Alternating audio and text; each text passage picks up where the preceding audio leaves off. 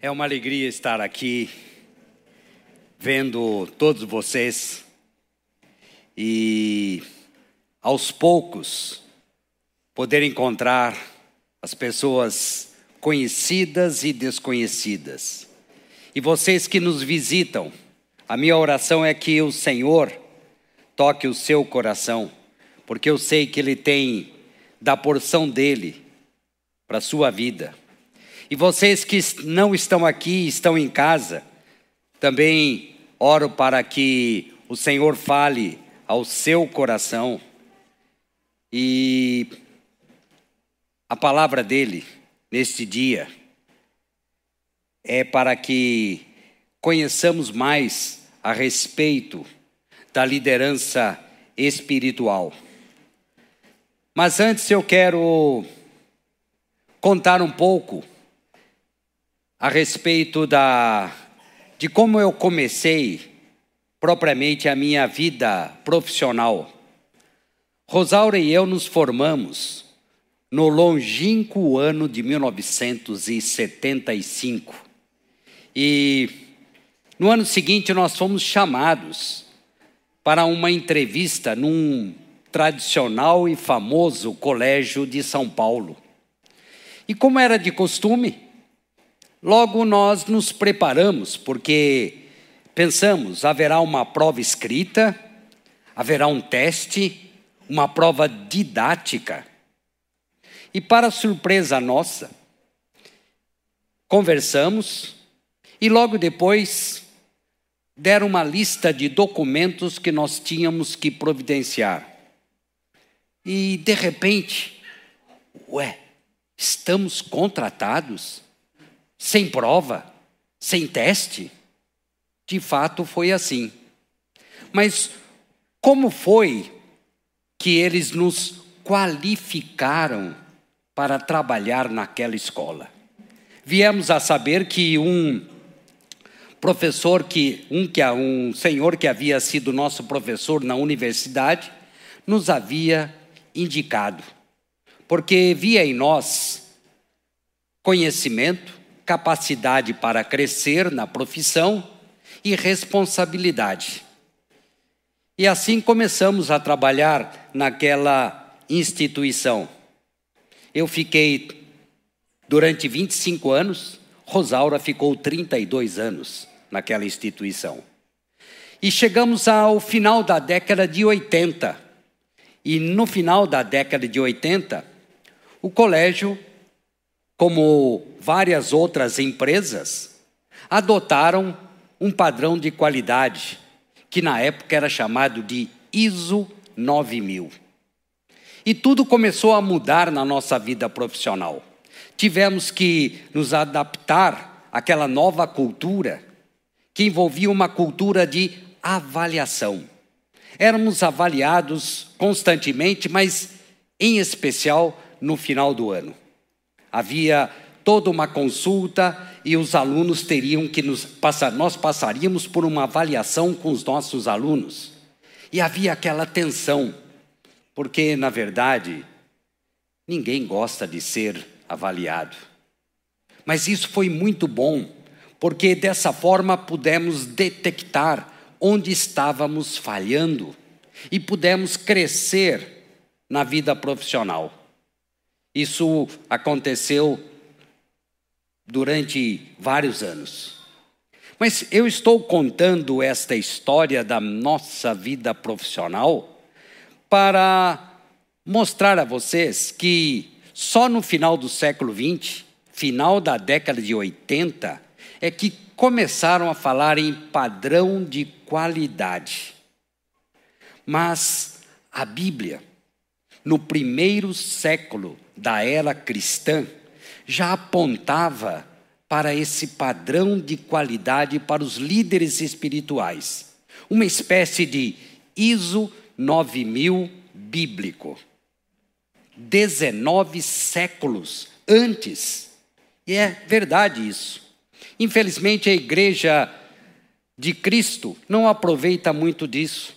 Em geral, como é que se fazem para contratar pastores? Há uma examina-se o currículo, ou alguma indicação, e a pessoa vai pregar duas ou três vezes e depois convoca-se uma assembleia para contratar ou não. Mas eu quero dizer que esse padrão de qualidade está na primeira carta de Paulo a Timóteo e também na carta de Paulo a Tito. Nós começamos no domingo passado a falar da primeira carta de Paulo a Timóteo.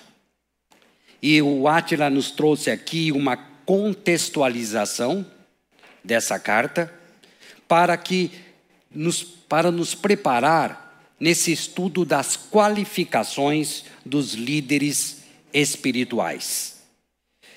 Nós estamos nesse processo de avaliação dos nossos pastores e é por isso que nós vamos examinar essas qualificações. E são várias qualificações. Você tem aí no bolso da sua cadeira um folheto que traz essas qualificações. Mas quando nós olhamos para essas qualificações, talvez você pense, mas eu posso ter uma ou outra, mas todas essas qualificações? E a Bíblia diz que o líder espiritual deve ter todas as qualificações. Se fosse intangível, não estaria na palavra de Deus. Isso significa que é possível que o líder tenha essas qualificações. Caso contrário, ele estará desqualificado. E eu quero já adiantar, com relação ao texto de hoje, que diferente daqueles antigos qualificados, nem existe mais isso, né? Os qualificados para oferecer o um emprego e havia sempre alguma forma. É desejável que a pessoa fale inglês. Mas aqui não, não aparece, é desejável que o líder tenha essas qualificações. Paulo aqui é bem objetivo. É necessário que. Então, todas essas qualificações, o líder espiritual deve ter essas qualificações. No último domingo, o Átila falou de uma delas, que é ser irrepreensível. E essa qualificação não quer dizer que o líder espiritual é impecável, que não peque. Não. Mas que esse líder espiritual não tenha falhas no caráter e na conduta que não tenham sido tratadas.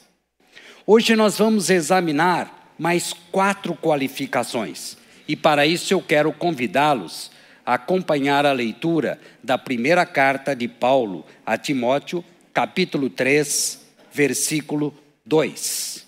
É um texto bem curto, dá até para gravar, memorizar. E Paulo diz: É necessário, pois, que o bispo, ou o pastor, ou o presbítero, seja irrepreensível marido de uma só mulher, moderado, sensato, respeitável.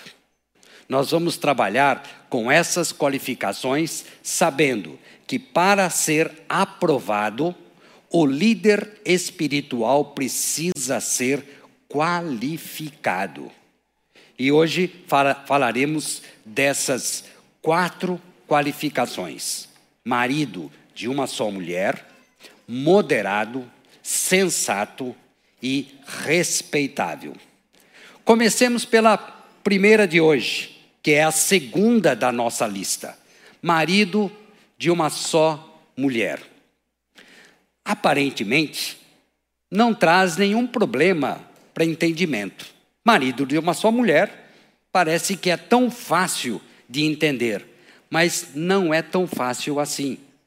Nós, há, há, há várias interpretações, e eu estou apresentando aqui três correntes de entendimento dessa qualificação, marido de uma só mulher.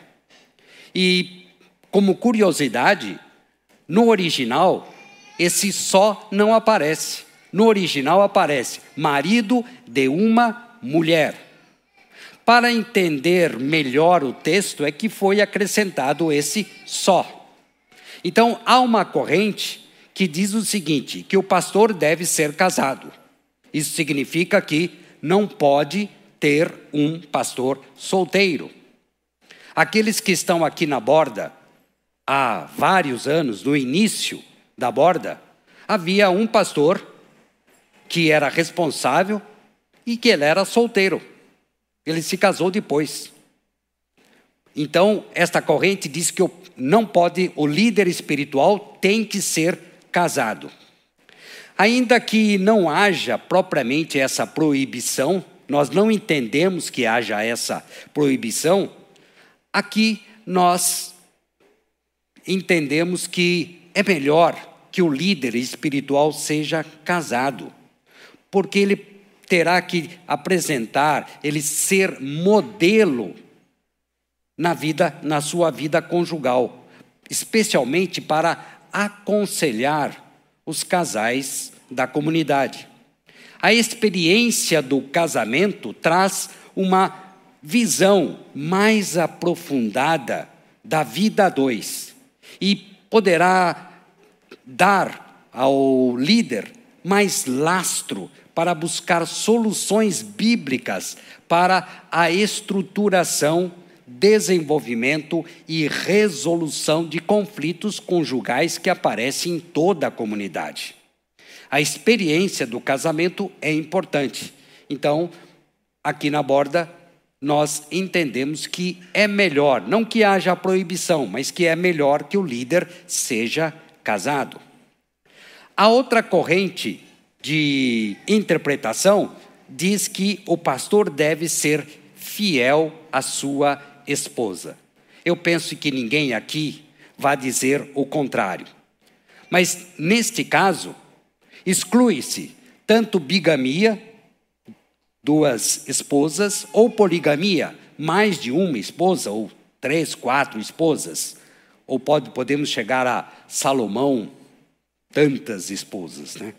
Mas quando nós lemos Gênesis 2,24, nós podemos entender melhor isto. Gênesis 2,24 diz: Por isso, deixa o homem pai e mãe e se une à sua mulher, tornando os dois uma só carne.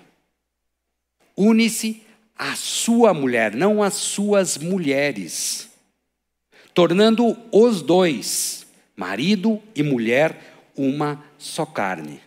Com isso, fica evidente que o projeto de Deus para o casamento é a monogamia. Uma só esposa, um só marido, Ainda que haja personagens bíblicos famosos que tiveram mais de uma esposa, como Davi, como Salomão. Mas entendemos que o plano de Deus é justamente a monogamia. E como curiosidade, a poligamia começa lá na Bíblia com um homem perverso chamado Lameque. Não era um bom exemplo para nós.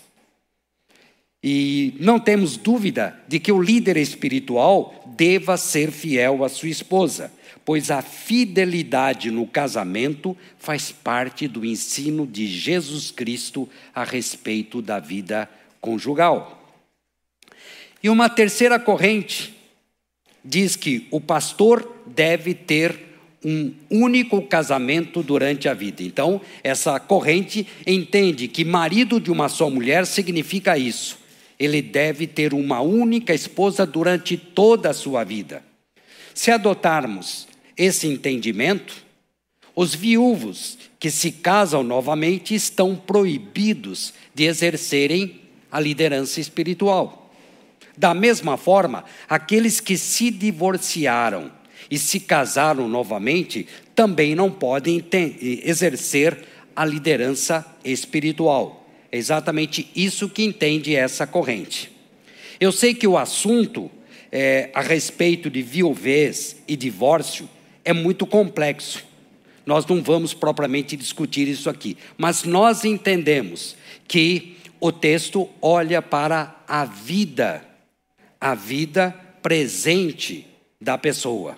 E se a pessoa tem um casamento sólido, é fiel à sua esposa e tem uma vida conjugal exemplar, não vemos porque não possa exercer a liderança, mas entendendo, entendendo que cada caso deve ser analisado separadamente.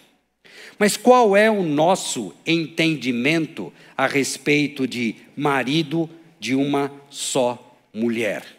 Nós entendemos que o entendimento, eh, entendemos que esse marido de uma só mulher refere-se à monogamia fiel.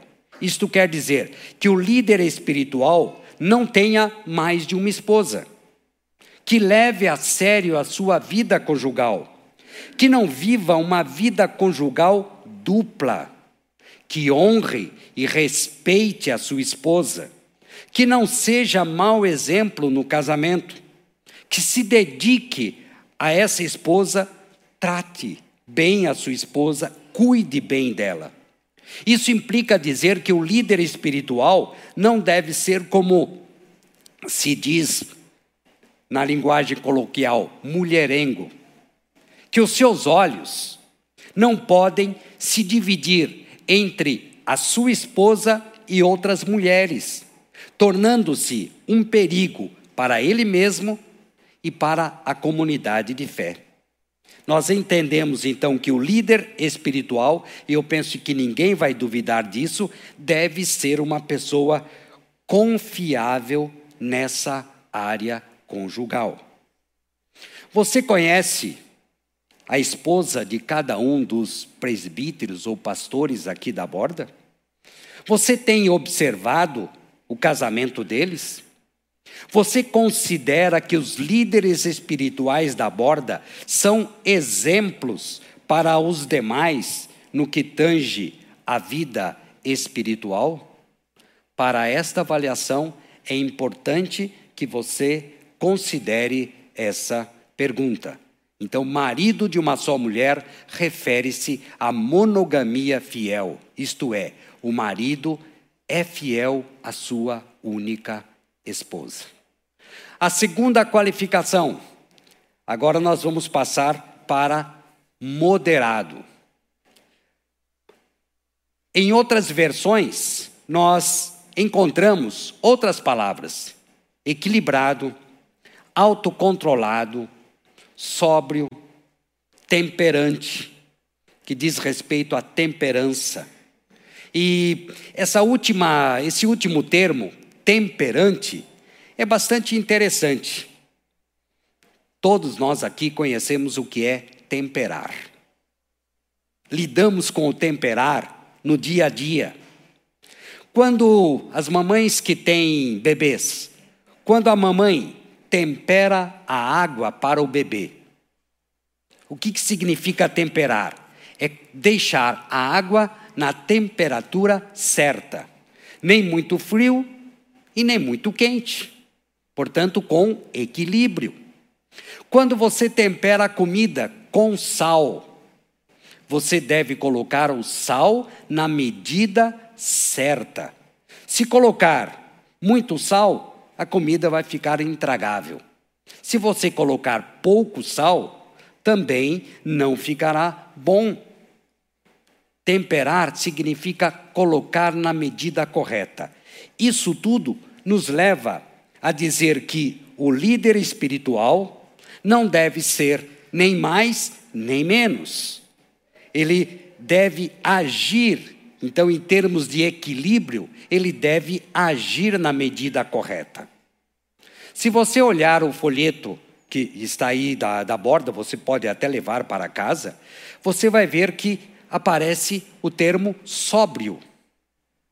Em geral, nós falamos sóbrio para contrapor com bêbado, embriagado, que diz respeito à bebida alcoólica. Mas há uma outra qualificação que fala da bebida alcoólica. Então, sóbrio aqui não diz respeito à bebida alcoólica.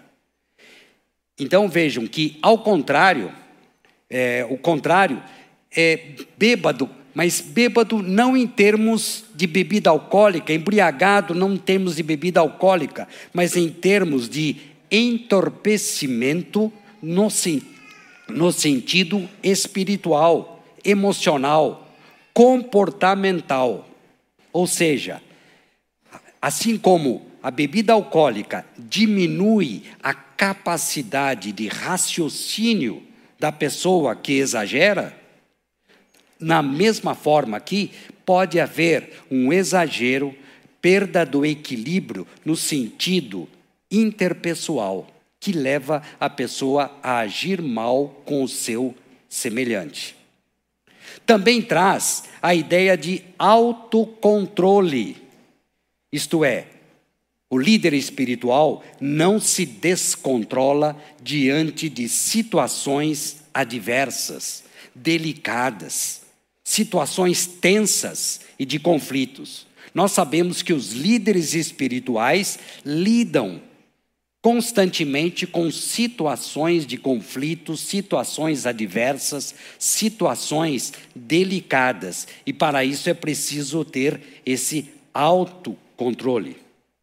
E o contrário desse autocontrole se refere a uma pessoa estabanada. Talvez você conheça alguma pessoa estabanada, precipitada, que fala demais, que não mede as palavras. Aquela pessoa que diz tudo aquilo que pensa, doa quem doer. Esse é o contrário de moderado, contrário de sobro, contrário de autocontrolado. Então, ser moderado significa ser equilibrado nas palavras, nas ações e nas decisões. Ele não exagera, ele não é estabanado como um elefante numa loja de porcelana. Ele não é assim quando ele trata de uma situação delicada. Você me entende isso, né? Uma pessoa, um elefante numa loja de porcelana. Às vezes, a pessoa age dessa forma em termos relacionais. E isso, o estrago que isso causa, especialmente em relação à fala, à língua, que pode quebrar tudo.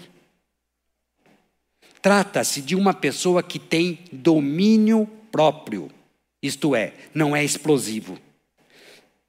Sabe aquela pessoa que é um verdadeiro trator? O líder espiritual não pode ser assim. Aquela pessoa que não domina a sua ira, o líder espiritual não pode ser assim.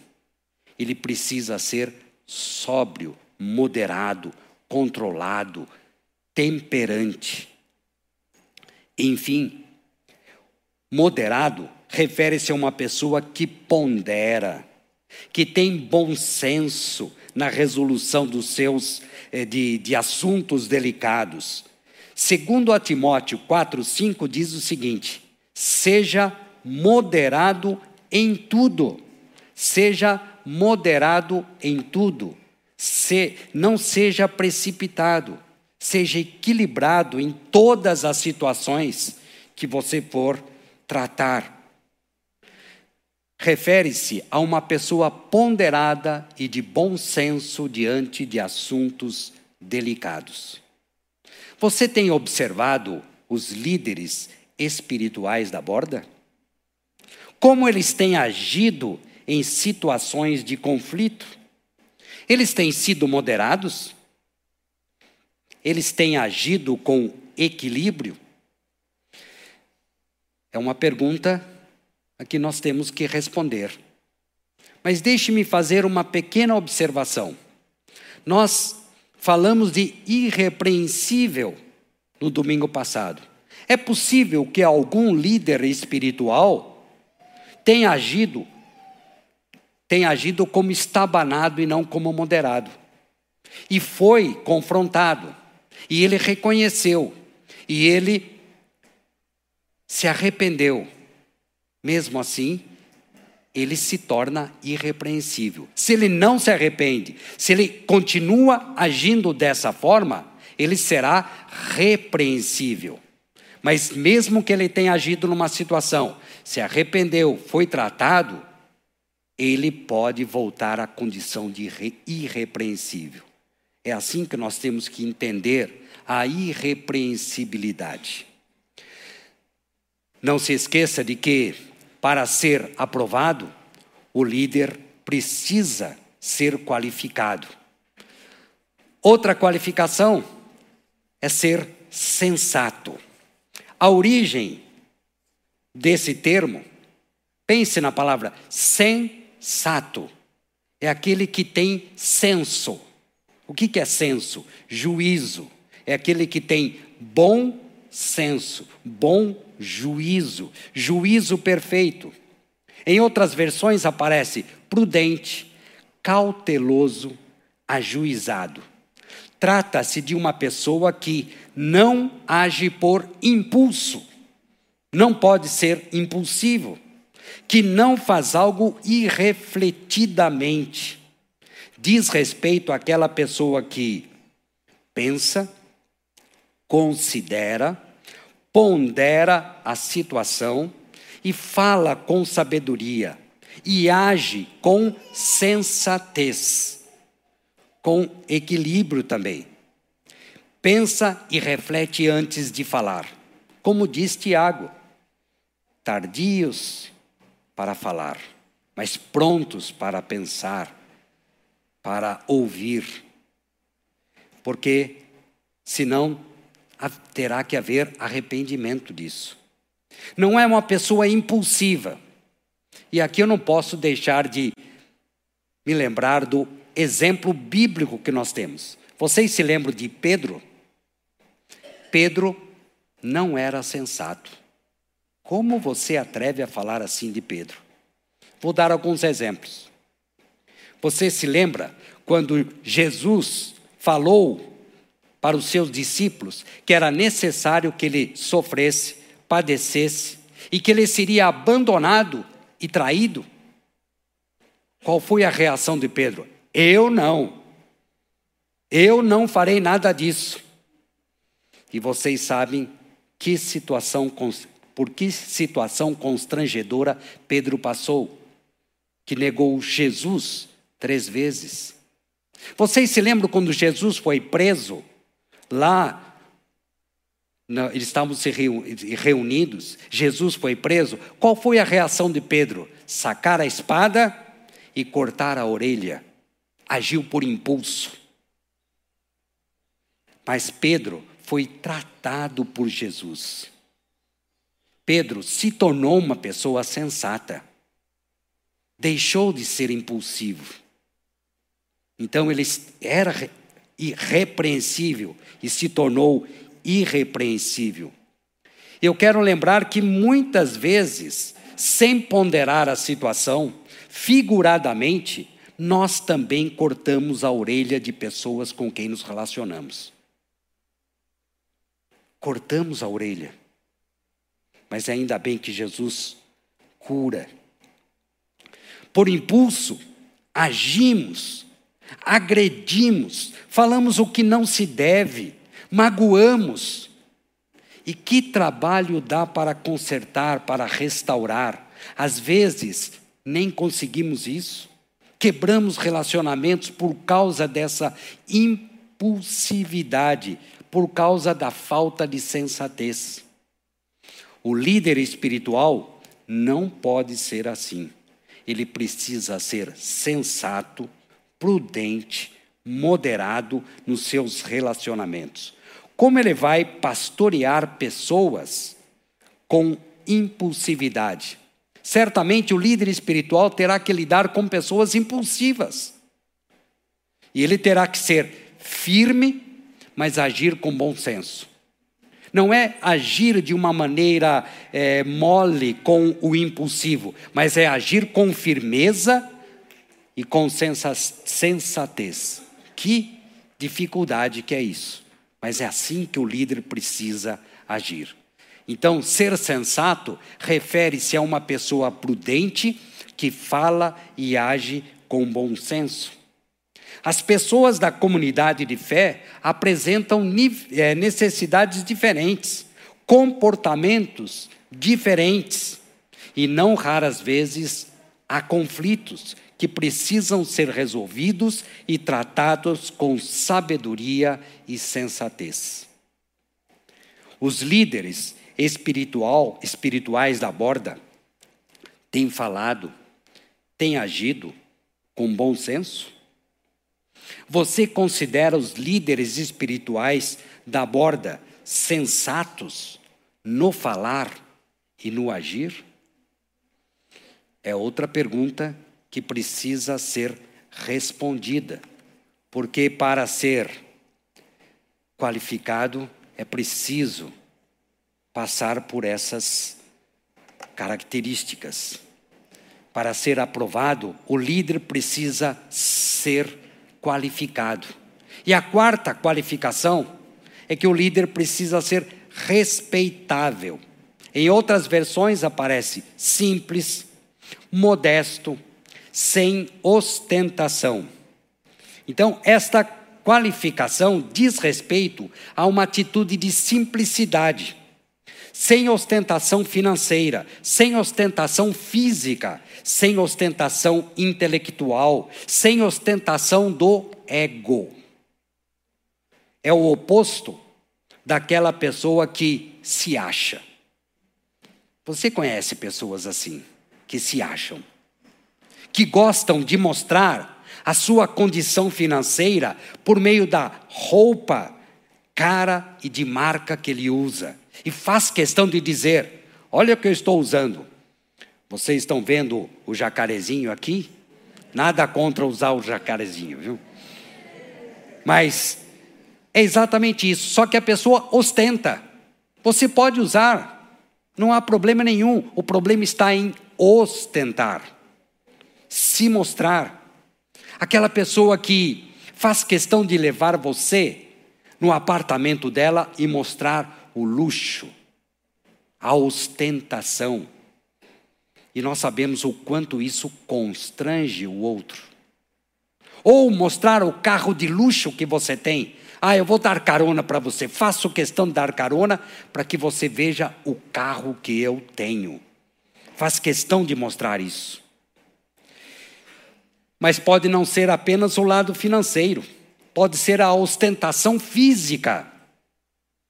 E ele vem aqui, como eu, mostrando o seu físico, mostrando o corpo sarado. Eu agora tenho que encolher a barriga, né?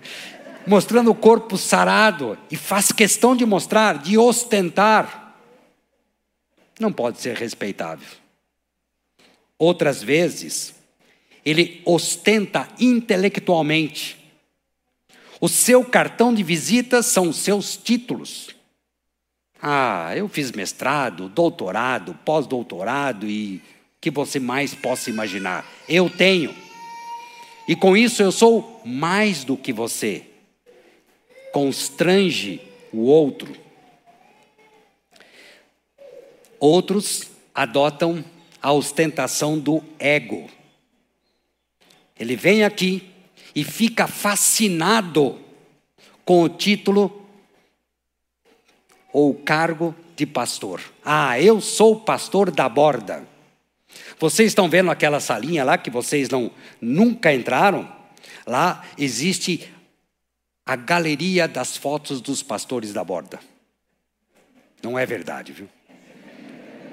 E aí a pessoa entra lá, olhando aquela galeria de fotos dos pastores da borda, ele se deleita ao ver a sua foto. Eu me lembrava no tempo de estudante, universitário, universitário e havia uma sala, era o salão nobre da faculdade. Havia pinturas dos diretores da faculdade. E aí eu me lembro de um que era extremamente vaidoso. Ele parecia, e, e todo mundo dizia, que ele parecia um pavão. E era assim. O líder espiritual não pode ser assim. Ele não pode ter essa ostentação do ego. É evidente que há o risco de ser o oposto, de uma falsa modéstia. O líder não pode dar uma de coitadinho. de ter, de ter autocomiseração, de ostentar falsa pobreza. Ele anda maltrapilho para dizer que a borda anda pagando pouco. Anda com roupa rasgada, sapato furado, ostentando pobreza. Ou às vezes relaxo físico. Preciso me cuidar. Né? Ou outras vezes relaxo intelectual. Isso é hipocrisia. O líder não pode ser assim. Porque, de qualquer maneira, qualquer tipo de ostentação, seja para mais, seja para menos, mostra o coração orgulhoso. E o líder espiritual não pode se deixar levar pela vaidade nem pela soberba. O líder espiritual não pode ser uma pessoa exibida. Deve ser discreto, respeitável. Por ser discreto, ele se torna respeitável. Não é que ele vai exigir o respeito, tem respeito comigo. Eu sou o pastor da borda. Não. Ele é respeitável por aquilo que ele é. O líder espiritual se esvazia de si mesmo e tem um estilo de vida simples, pois o seu objetivo não é aparecer, não é ostentar, ostentar. Ele entende que o objetivo do líder é servir. Servir. Por isso ele é respeitável. Não por aquilo que ele exige das pessoas. Ser modesto implica ser humilde, e com isso leva a pessoa a avaliar-se e ser avaliado por Deus. Ser avaliado pelos colegas pastores, ser avaliado pela comunidade de fé, a fim de que ele cresça, a fim de que ele desenvolva ainda mais o caráter de Cristo na sua vida pessoal e também na sua vida ministerial. Vocês têm percebido que os líderes espirituais da borda andam andam ostentando em alguma área? Ou são líderes discretos, simples, sem ostentação? Os líderes espirituais da borda são respeitáveis? Essa é outra pergunta cuja resposta deve estar aí no seu coração. Vimos essas quatro qualificações. E essa última, respeitável, refere-se a uma pessoa que não apresenta qualquer tipo de ostentação. E para ser aprovado, o líder espiritual precisa ser qualificado. E eu quero, para finalizar, tirar algumas lições disso que nós vimos. A primeira delas é que são os líderes espirituais da borda que estão sendo avaliados, não são vocês, não é a comunidade. Mas eu quero ressaltar que todos aqueles que são seguidores de Jesus Cristo, discípulos de Jesus, deveriam buscar essas quatro qualificações. Não é só para os líderes. Converse com a sua esposa, converse com o seu marido, com a sua mãe, com o seu pai, com seus filhos, e perguntem a ele se você tem falhado em qualquer uma dessas qualificações.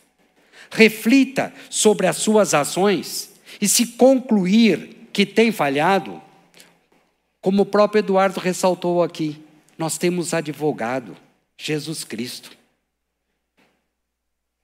Arrependa-se. Confesse, peça perdão, peça ajuda para não continuar sendo repreensível. É para todos nós. Uma segunda lição que nós tiramos: as qualificações contidas, tanto em 1 Timóteo quanto a Tito, Tito 1 e Tito 1, são sinais claros de maturidade E maturidade, todos sabemos, é um processo. Algumas vezes há progresso e pode haver recaídas. Pode haver, às vezes, um passo atrás. E é por isso que a avaliação é fundamental na vida de cada um de nós. Nós podemos ter momentos repreensíveis e por isso que temos que nos avaliar para que cresçamos, para que haja maturidade na liderança espiritual. Uma terceira lição: caso você identifique em algum dos líderes espirituais da borda falhas nessas quatro qualificações que nós vimos e nas demais também, é seu dever, é seu dever procurar o líder, conversar com ele, colocar para ele o que vai no seu coração. Não fique carregando isso. Não fique no diz que diz que na fofoca, mas converse diretamente com o líder. Não carregue esse peso. Contribua para que haja crescimento, amadurecimento. Uma quarta lição. Essas qualificações todas, não só as quatro, mas todas, esse conjunto de qualificações, precisam ser buscadas, almejadas, exercitadas. Ah, mas no entanto, não depende do meu esforço, do nosso esforço, nem do nosso valor depende da misericórdia e graça de Deus. E finalmente, a última lição. Essas qualificações, como não depende de nós, não está na nossa competência, não pode nos levar, não pode ser motivo de orgulho, nem de vaidade. Pois o líder espiritual aprovado sabe tem plena consciência de que tudo vem de Deus. É nele, no Senhor, em quem depositamos a nossa confiança e esperança. Sem Ele, nada seremos. É por isso que o povo da borda e os líderes aqui da borda desejam, aspiram viver na dependência do Senhor. Esse, esse, é, esse é o nosso objetivo a ser alcançado. Falhamos, pecamos, mas temos alguém que olha para nós. Ele é nosso Pai. Podemos confessar, nos arrepender e pedir perdão. E com isso quero orar. Ó Deus, obrigado, Senhor, porque o Senhor nos lança um grande desafio.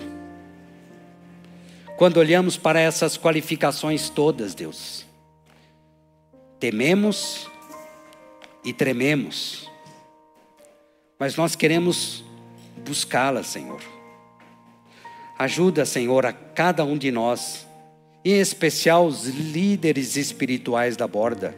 Eu quero neste momento clamar pela vida do Renato Cobra pela vida do Átila, do Eduardo, pela vida do Sérgio, pela vida do Barbosa, pela minha vida, Deus, pela vida do Heraldo, quero clamar, Deus, que o Senhor tenha misericórdia de nós, que o Senhor nos ajude, Deus, a cada dia, em cada situação, em cada momento relacional, que o Senhor nos ajude, Deus, a exercitarmos essas qualificações que não está em nós, que vem do Senhor. E é por isso que eu peço, tenha misericórdia de nós e ajuda-nos, Deus, como povo de Deus aqui na terra, a sermos qualificados para proclamarmos o evangelho redentor de Jesus Cristo. E é no nome dele que oramos e agradecemos. Amém.